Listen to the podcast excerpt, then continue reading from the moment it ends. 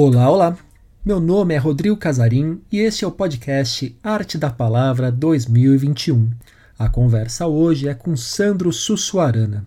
Qualquer pessoa que já tenha conversado com alguém sobre a cena literária de Salvador ouviu falar do Sarau da Onça. E se a pessoa está um pouco por dentro do enorme movimento de encontros poéticos que rola pelo Brasil, sabe que o projeto Soteropolitano é uma referência. Sandro Sossuarana é um dos idealizadores do sarau que nasceu há 10 anos. Com vasto conhecimento do assunto, no papo que vocês ouvirão a seguir, o artista fala sobre a importância social da iniciativa e o que é preciso para que um sarau dê certo. O agitador cultural também é poeta, atua em diversas atividades culturais de Salvador e foi um dos idealizadores do Perifearte. Uma das crenças de Sandro é que a educação é o único caminho para a libertação e desenvolvimento do senso crítico daqueles que vivem em lugares marginalizados. Para tal, a arte tem um papel fundamental.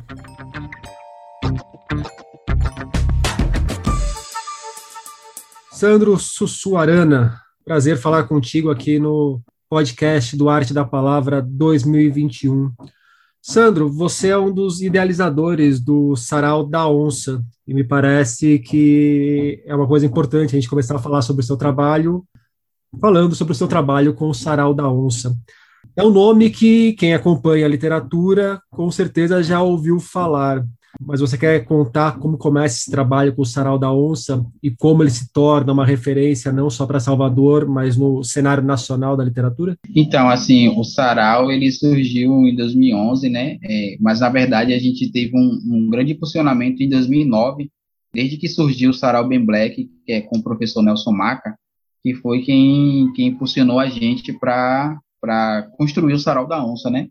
Então, a partir dessas provocações que Maca sempre trazia no Sarau Ben Black para a gente, falava, olha, um sarau de periferia tem um peso maior, é interessante que vocês façam, é interessante que a comunidade de vocês conheçam o que é um, um sarau de poesia.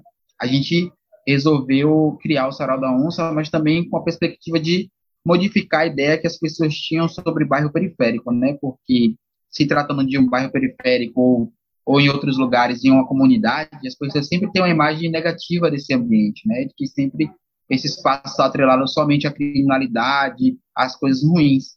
Então, um dos objetivos de surgir o Sarau da Onça foi isso, foi de mostrar para fora da nossa comunidade, mas também para dentro dela, que esse lugar é um espaço feito de pessoas e que as pessoas são responsáveis pela imagem que esse espaço tem. Né? Então, a gente criou o Sarau da Onça e por isso o jargão do Sarau é diferencial da favela para a gente poder mostrar esse outro lado da favela, da periferia, que a mídia ela não está acostumada e também ela não tem interesse em estar tá expondo, né? Porque assim, falar que a periferia produz cultura, que, que a periferia produz arte, não vende para a mídia. Vende muito mais ela falar que só tem criminalidade, ela é, impulsionar para que a polícia entre dando tiro, sabe? Isso é muito mais rentável para ela do que falar que a gente está produzindo cultura. Então, já que a gente não tinha a mídia para fazer isso, nós resolvemos fazer por nossa conta em, em, em risco. Então, começamos a produzir o sarau e começamos a divulgar, falar para as pessoas o que era um sarau, convidar para participar do sarau. A gente também estava muito é, é, é, novo nesse negócio de literatura, de poesia marginal, a gente estava começando, já tinham outros poetas que faziam, mas não tinham tantos. Então a gente foi juntando essa galera, pegando outras, outras pessoas que produziam outras artes, dança, teatro, a gente agregou um espaço e falou assim, ó, a partir de hoje, se vai falar da Sussuarana, tem que falar com, com a visão de quem está aqui e que sabe que é muito mais do que a criminalidade. Tem que falar apresentando os grupos de capoeira, tem que falar sobre os grupos de valsa, tem que falar sobre tudo aquilo que a gente produz é, dentro da comunidade. Se não for assim, a gente não permite que fale da nossa comunidade. Aí surgiu o Sarau da Onça. E como é que foi a aceitação ali no começo da própria comunidade? Que você chega num artista e, e propõe um negócio desse, eu acho que o artista compra com facilidade a ideia. Mas e de quem não era artista, que muitas vezes está acostumado com esse próprio estereótipo que empuxam na periferia? É, a comunidade, ela, no começo, foi, um, foi uma aceitação meio que é, pequena, né? porque assim, a gente não sabia muito como que ia funcionar o sarau. As pessoas também não sabiam o que era um sarau, né? um sarau de poesia dentro de um bairro periférico, que os finais de semana eram voltados para partido alto, bebedeira, é, é, paredão, né? Essas festas todas que tinha na comunidade e que tinha um, um atrativo muito grande, que era aquela coisa do é, homem era cinco reais e mulher não paga. Então, sabe que lotava, né? E aí a gente tinha muito essa dificuldade de é, achar que o sarau não ia dar certo por conta disso, né? Por conta de, das outras coisas que já existiam na comunidade. Mas aí a gente apostou e fez. Nas primeiras edições, é, sendo bem sincero, a gente foi um, um tanto desmotivador, porque você imagine você passar um mês inteiro fazendo divulgação, rede social, boca a boca, fazendo panfletagem ali na frente do espaço, explicando para as pessoas o que era um sarau. E no dia que nós fizemos o sarau, só tinha 15 pessoas, sendo que eram quatro apresentadores e as outras 11 pessoas eram nossos parentes, né? Que eram aquelas pessoas que sempre vão para poder dar o apoio e tal. Isso para a gente foi um, foi um tanto dolorido, mas a gente também entendeu que se a gente nunca tinha feito, se as pessoas não conheciam, era possível que isso acontecesse. Né? Então a gente continuou fazendo, e aí na segunda edição a gente já teve um público maior, já teve umas médias de 30 pessoas. No terceiro sábado a gente já teve uma média de mais ou menos 50 pessoas. E no último sábado, que, porque a gente fez um mês experimental para poder é, ver como seria a aceitação da comunidade, no, no, último sábado a gente tinha mais de 150 pessoas no espaço.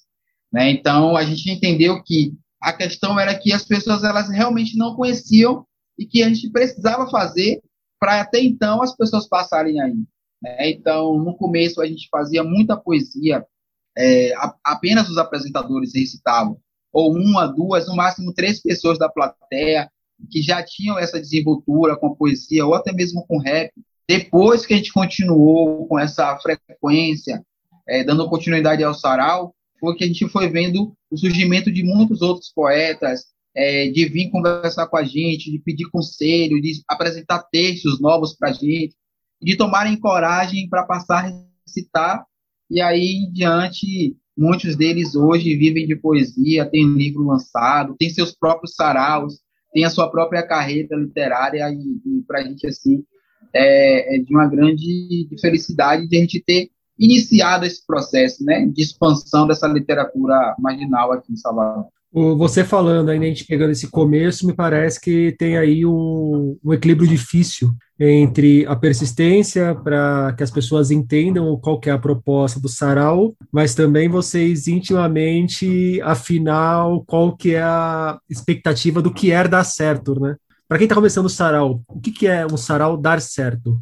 Ou para quem já está com sarau aí há algum tempo e está meio, ah, não sei se eu continuo, não continuo.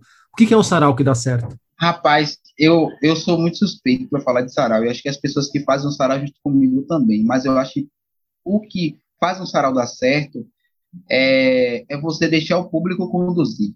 É, a gente sempre fala, porque as pessoas dizem assim: ah, o sarau da onça é, é tal coisa, funciona assim e tal. Mas a gente sempre diz e deixa acontecer que o sarau ele é apenas produzido pela gente mas ele é conduzido por quem está no público, por, pela plateia. É a, é a, plateia que diz como que o sarau vai acontecer. A gente faz um cronograma, óbvio, para você ter ali um pouco de equilíbrio, né, dentro da, das ideias que você tem para aquele dia de sarau, mas é o público que diz como ele vai funcionar, é, tem a parte alta, a parte baixa, mas, acima de tudo, eu acho que o que fez o nosso sarau funcionar foi é, a gente deixar essa questão de público, apresentador próximo, né? Porque assim, todo evento tem essa questão, né, de o público é ser sempre público e o apresentador ser sempre o apresentador, né? E ter essa, esse distanciamento entre o artista e a, e a plateia, né? E, e aí a gente quebrou isso porque uma coisa que a gente faz no nosso sarau, que eu acho que dá muito certo, mesmo que nós estejamos na frente do palco apresentando um sarau, cada pessoa que chega, a gente faz questão de mostrar para elas o quanto é importante a presença dela ali, né? não só como público, mas que também ela se sinta capaz de ir na frente do palco apresentar junto com a gente, ou tomar o sarau para si e falar assim, olha, essa noite eu vou apresentar o sarau, e a gente fala assim, pronto, essa noite você vai apresentar o sarau, sabe? E acho que isso funcionou muito, muito, muito, porque as pessoas, elas percebem que é, não, não, não precisa existir esse distanciamento entre o artista e o público. A gente é artista público, mas a gente é amigo, né? Então a gente sai do nosso espaço de apresentador e vai para a plateia, aperta a mão, abraça, mostra como é importante que aquela pessoa esteja ali e diz para ela, olha, obrigado por estar aqui, o sarau acontece por causa de você, e faz ela entender isso na prática, não só em palavras, mas também trazendo ela para frente do palco, falando assim, ó, ó, hoje quem apresenta o sarau é você, hoje a gente é só espectador, e aí deixa acontecer. Sandro, o seu trabalho, ele parte da arte para tocar em pontos como, como a educação e o desenvolvimento do senso crítico, principalmente dos moradores da, da periferia. Quando o sarau começou, ali há 10 anos praticamente, há 10 anos atrás, era um Brasil bastante diferente do que é o Brasil de hoje, me parece. E era a realidade da periferia e a mentalidade da periferia, como em todo o Brasil, também era diferente. Então, qual é a diferença de fazer um trabalho desse naquele Brasil de 2010, 2011, 2009, como você citou até, fazer esse trabalho no Brasil de 2018, 2019, 2020, 2021? A gente é, precisou se adaptar, né? Na verdade, porque assim, eu fui percebendo essa mudança. Porque desde que eu comecei é, assiduamente com o Sarau, acho que a partir de 2013, quando eu decidi é, que isso seria de fato uma forma de trabalho, que eu levaria isso para outros espaços, não somente com uma perspectiva de uma apresentação poética, mas também do despertar do senso crítico e como uma forma de arte e educação, eu fui percebendo que essa existiu essa diferença, né? No meu tempo de adolescente, eu fui fazendo essa análise para o meu tempo de adulto e vendo esses adolescentes de 2010, 2011 e a partir de 2015 fui percebendo que é, eles tinham um senso crítico a partir daquilo que foi construído em 2000, 2002, 2003 lá com as políticas públicas que começaram a ser implementadas. Então, eu me aproveitei disso por ter vivido, por ter vivenciado é, essa, essa parte da vida, né, essa experiência, é, e ter utilizado isso para trazer para o meu trabalho e mostrar para eles que eu também entendi o que eles estavam passando, só que de forma poética. Né? Eu passei a trazer nas minhas poesias é, esses, esses questionamentos que eles começavam a se fazer com relação ao seu cabelo, a relação à sua estética, né, a relação ao seu corpo, a questão religiosa.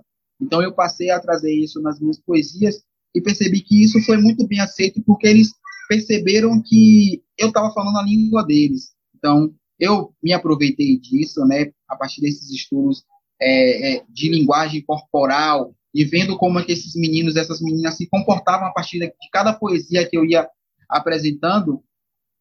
Mas atualmente, né, a partir de 2016, é, com o golpe, né, e aí 2018, com, com é, esse desgoverno que a gente tem atualmente, é, eu percebi que tem ficado um pouco mais difícil porque essas poesias, embora ainda continuem muito atuais, né, elas falam de uma época anterior e elas também falam desse momento, apesar de terem sido escritas há um, um certo tempo atrás, né, como, por exemplo, uma poesia que eu cito, que eu uso bastante nas minhas apresentações, que é uma poesia de Sérgio Vaz, chamada Os Miseráveis, que é uma poesia que ele escreveu há tanto tempo, mas que ela continua tão atual que parece que ela foi escrita para os tempos atuais.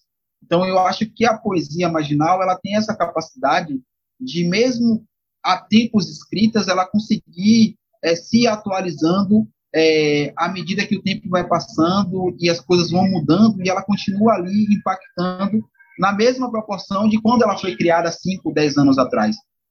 Mas ainda é um desafio muito grande fazer com que essa, essa, essa parte da, da, da história né, que a gente vive agora, é, que a gente possa modificar isso através dessa literatura ou fazer com que as pessoas compreendam a importância é, de ter um senso crítico e de não é, absorver tudo apenas da forma como chega. É, Sandro, e às vezes bate um desânimo, cara, com tudo isso, que essas mudanças? Cara, eu vou ser bem sincero para você. Quando começou a pandemia, eu me senti um tanto desanimado porque foi uma enxurrada de informações negativas, né? Por várias questões e a gente acaba achando que o nosso trabalho ele é, passa a ser obsoleto, né? Porque a gente começa a pensar que não está atingindo não está chegando, ou que a gente não está é, se empenhando da forma como deveríamos para atingir o objetivo que é despertar o senso crítico e fazer com que as pessoas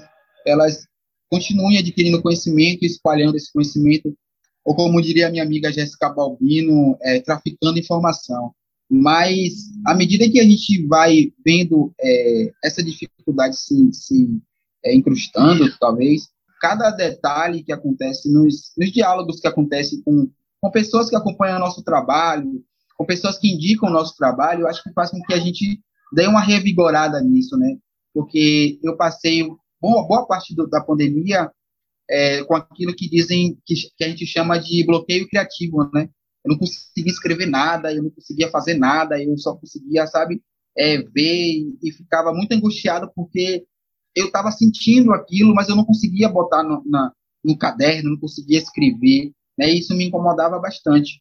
E até que eu conversando com uma uma das pessoas que acompanha o meu trabalho, ela veio me mostrar é, a importância, né, de como foi ela ter conhecido o meu trabalho lá em 2013, e que hoje ela estava indo para, estava prestes a lançar o seu primeiro livro, né? Então isso fez com que para mim fosse muito revigorante, isso me deu uma injeção de ânimo, me fez entender que poxa, não, realmente tá tá valendo a pena, né? E aí eu é, entendi aquilo que minha mãe sempre falou para mim, que cada cabeça é um mundo, né? E a gente às vezes quer mudar o mundo numa esfera macro, né? Mas aí, quando eu, ela falou isso para mim, eu percebi que eu tinha mudado a cabeça dela, lembrei do que minha mãe falou, que cada cabeça é um mundo, eu percebi, olha, mudei o mundo, mesmo que um pouquinho, né? Então, a partir disso, a gente vai dando essa injeção e continuando com o trabalho. Então, nessa linha aí de cada cabeça é um mundo, para a gente fechar o nosso papo, Sandro, do que, que a arte é capaz? A arte, poxa, eu acho que a arte ela é transformadora, cara. Vou citar um, uma, uma coisa que aconteceu alguns anos atrás, que para mim ficou muito marcado na, na, na, minha memória isso, né? A gente, quando começou com, com o Sarau, muitos adolescentes frequentavam, até hoje, né? Muitos adolescentes frequentam e tal. E aí tem um grupo Recital Ágape, que é um grupo de poesia que também surgiu a partir do Sarau ali, muito próximo, né? O Sarau começou em maio, eles começaram em julho, e tinha, eram dez integrantes na época, né? E tinha muitas adolescentes. Tinha uma menina chamada Layara Mainá, fazia parte do grupo, só que o pai dela é aquele tipo de pai que é, a filha com 15 anos, né? não queria que a filha ficasse de namorico e tal. Então ele proibia que ela frequentasse o sarau porque ele dizia que eram que iam muitos homens e que ele não queria que a filha dele ficasse aspas se agarrando nos becos. E aí ele proibia que ela fosse, deixava ela ir para os ensaios, deixava ela ir para apresentação se fosse em outros espaços, tipo escola, universidades e tal, mas não deixava ela frequentar o sarau porque era um sábado à noite. E o pai dela trabalha com, com transporte, ele tem uma Sprinter então, nenhuma dessas vezes que a gente foi contratado para fazer uma apresentação no Pelourinho, a gente achou justo convidar o pai dela, né, já que ela era uma integrante do grupo, para ele ganhar essa grana e ao, ao, mesmo tempo que a gente ia fazer essa apresentação no Pelourinho. E aí ele aceitou, levou a gente para essa apresentação. Na ocasião, eu era o apresentador do evento, né? E aí eu estava lá em cima do palco apresentando e tal. E, entre uma apresentação de cada grupo tinha um intervalo de cinco minutos, eu aproveitei para encaixar as poesias nesse momento, né? E aí, em um dado momento, eu chamei ela no palco. Só que o, mais curioso é que ninguém sabia que eu ia fazer isso, né? Porque não, eu não tinha combinado com eles. Eles tinham um momento de apresentação, né? Mas era o grupo, né? Não era uma apresentação solo. E aí eu peguei e chamei Layara Mainá para subir no palco e fazer uma apresentação, fazer uma poesia. Ela aí subiu e aí ela recitou uma poesia que ela escreveu junto com a mãe dela, é, falando sobre o amor delas pelo pai. E aí, naquele momento em que ela estava em cima do palco recitando essa poesia, o pai dela percebeu que era para ele, e no final da poesia tem toda essa declaração, ele começou a chorar. Ele pegou e virou para a esposa dele e perguntou para ela assim: É isso que ela faz no sarau? E a esposa falou: É isso que ela faz no sarau. Aí ele falou assim: então, se é isso que ela faz no sarau, a partir de hoje ela pode ir para o sarau. Isso foi de uma transformação, de uma subjetividade muito grande, porque a gente podia partir para o enfrentamento, né? E, e falar com ele que ele estava querendo atrasar, impedindo que a filha dele evoluísse, mas muito pelo contrário, né? A gente entendia ele no papel de pai e tudo que a gente fez foi mostrar para ele de que forma que a filha dele estava evoluindo com a poesia e o que, que ela fazia, né? Então isso foi muito transformador. A partir daí ele deixou ela ir para o sarau todos os sábados, inclusive cobrava para ela quando ela não ia para o sarau, ia para o sarau junto com ela, levava os amigos dele para o sarau. Então acho que a poesia tem isso, né? Tem essa transformação sutil, mas muito certeira naquilo que que a gente pretende fazer. Sandro Sussuarana, muito obrigado pelo papo. Eu que agradeço, querido, e, e espero que a gente possa voltar quanto antes a, a circular nossa literatura em, pessoalmente, fisicamente, se abraçar e tudo mais.